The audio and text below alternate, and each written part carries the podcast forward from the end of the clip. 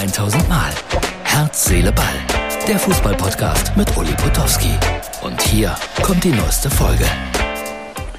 Herz, Seele, Ball grüßt vom Balkon. Das ist die Ausgabe für Dienstag. Gestern habe ich wohl Tobi, einen meiner treuesten Zuschauer, irritiert. Er hat geglaubt, ich bin nach Holland in Urlaub gefahren. Nein, Tobi, das ist einmal über die Grenze, Venlo, 15 Minuten hier von äh, diesem wunderschönen Ort entfernt. Ja, was war denn los am Pfingstmontag? Schalke hat offensichtlich einen neuen Trainer, der wird morgen vorgestellt.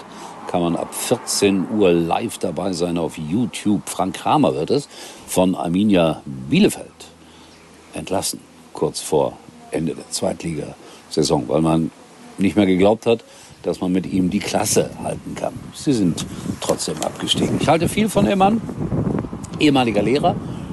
Jetzt ist die Frage, was für einen Lehrer braucht Schalke? Einen strengen oder einer, der gute Laune erzeugen kann? Ich glaube, es wird die Mischung sein.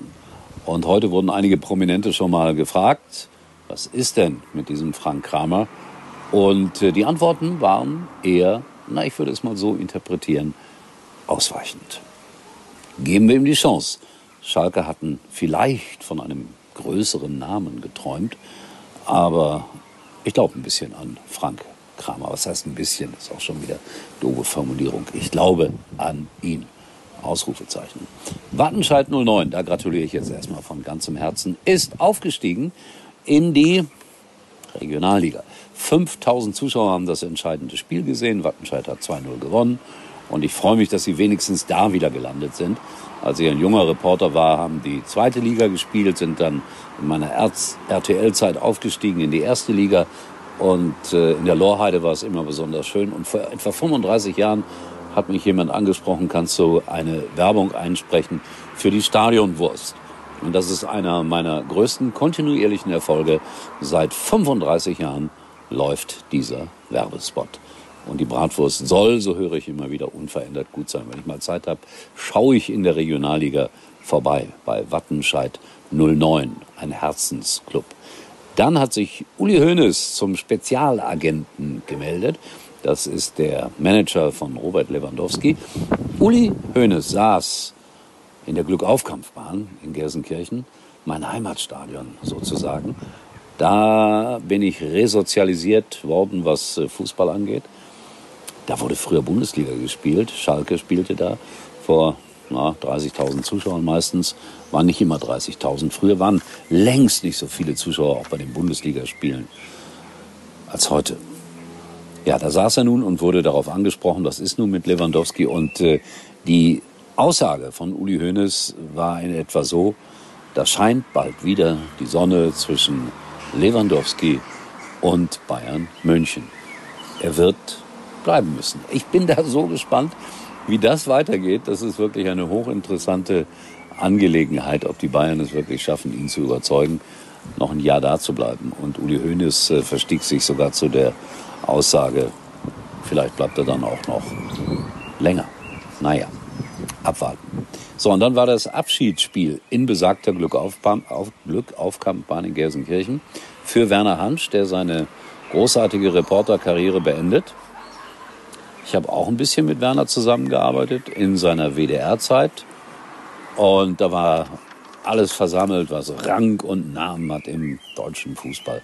Wie gesagt, Hönes auf der Tribüne, Tönnies daneben, Rainer Kallmund natürlich, Stepanovic, Helmer moderierte, Markus Höhner kommentierte. Das ist ein Junge, dem ich in diesen Job hineingeholfen habe. Der war erst Praktikant und später Volontär bei mir bei RTL und dann durfte er sehr schnell Bundesligaspiele kommentieren. Freue mich, dass er immer noch einen ja, wichtigen Platz in der Reporterszene bei Sport 1 annimmt, insofern einnimmt. Insofern war er genau der richtige Mann für diesen Nachmittag. Viele Legenden und Schalke 04 hat dieses komische Turnier gewonnen. Was ich nie verstehe bei diesen Wohltätigkeitsveranstaltungen auf dem Fußballplatz, nehmen das ganz, ganz viele sehr, sehr ernst.